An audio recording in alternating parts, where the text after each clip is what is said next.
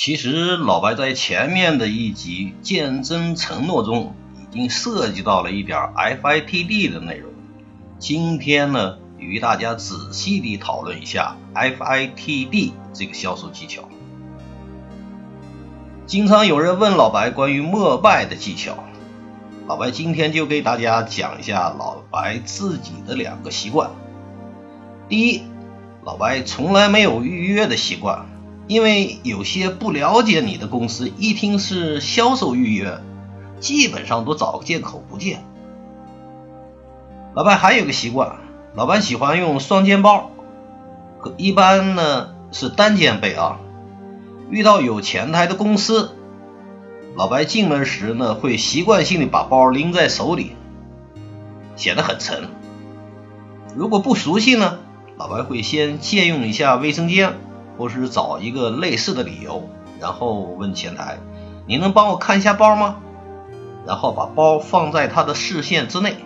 绝大多数情况下，对方都会同意的，毕竟在他自己的地盘嘛，没什么可担心的。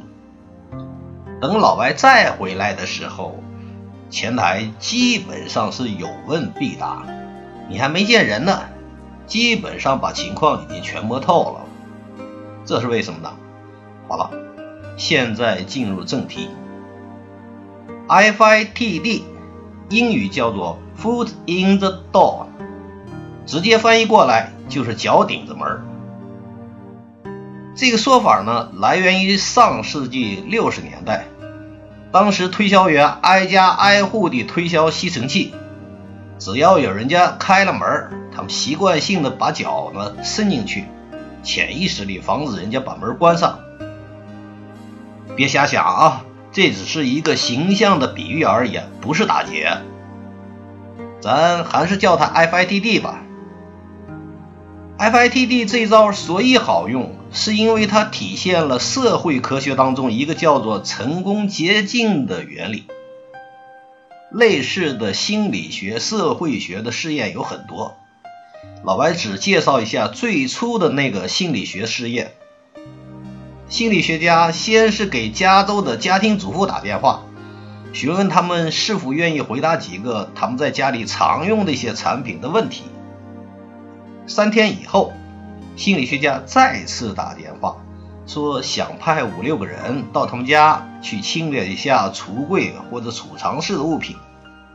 结果发现，他们比那些直接要求去清点的另一组家庭主妇。接受人数高出了两倍。老白在前两期的见证销售当中也提到了哈佛一个类似的试验。FITD 的试验经典有很多，在这里老白就不多说了，感兴趣的自己到网上去找去。FITD 的基本原则是这样的：一个小小的要求。可以在要求者和被要求者之间建立一种联系，一种纽带。即使对方只是出于礼貌接受了这个小小的要求，对方的潜意识里会以为双方有着比较密切的关系，或是对要求者有点感兴趣。所以呢，当又有新的要求时，他很自然地会按第一次的方式处理。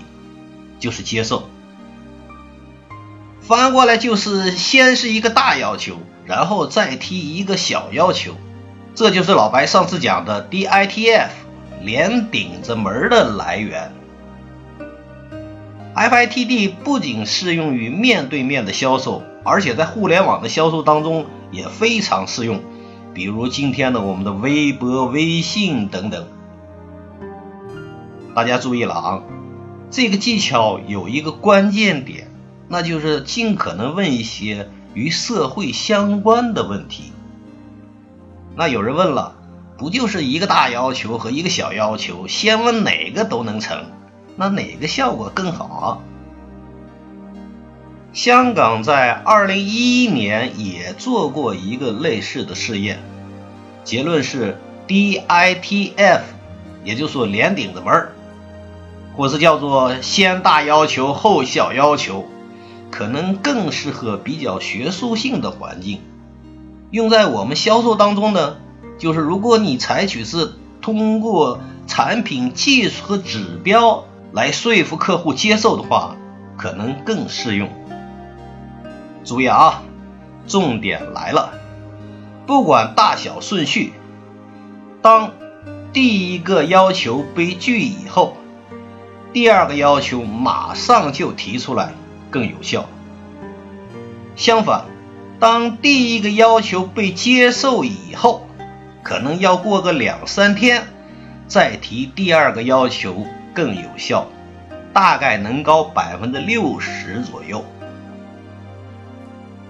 还有一个更重要的，去给老白赞上两百块。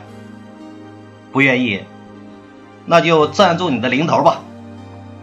到这儿，大家明白了老白是怎么进行默卖的了吧？请订阅和继续关注销售小学问。下期老白继续给大家讲一招制胜的美国销售技巧。谢谢大家收听，再见。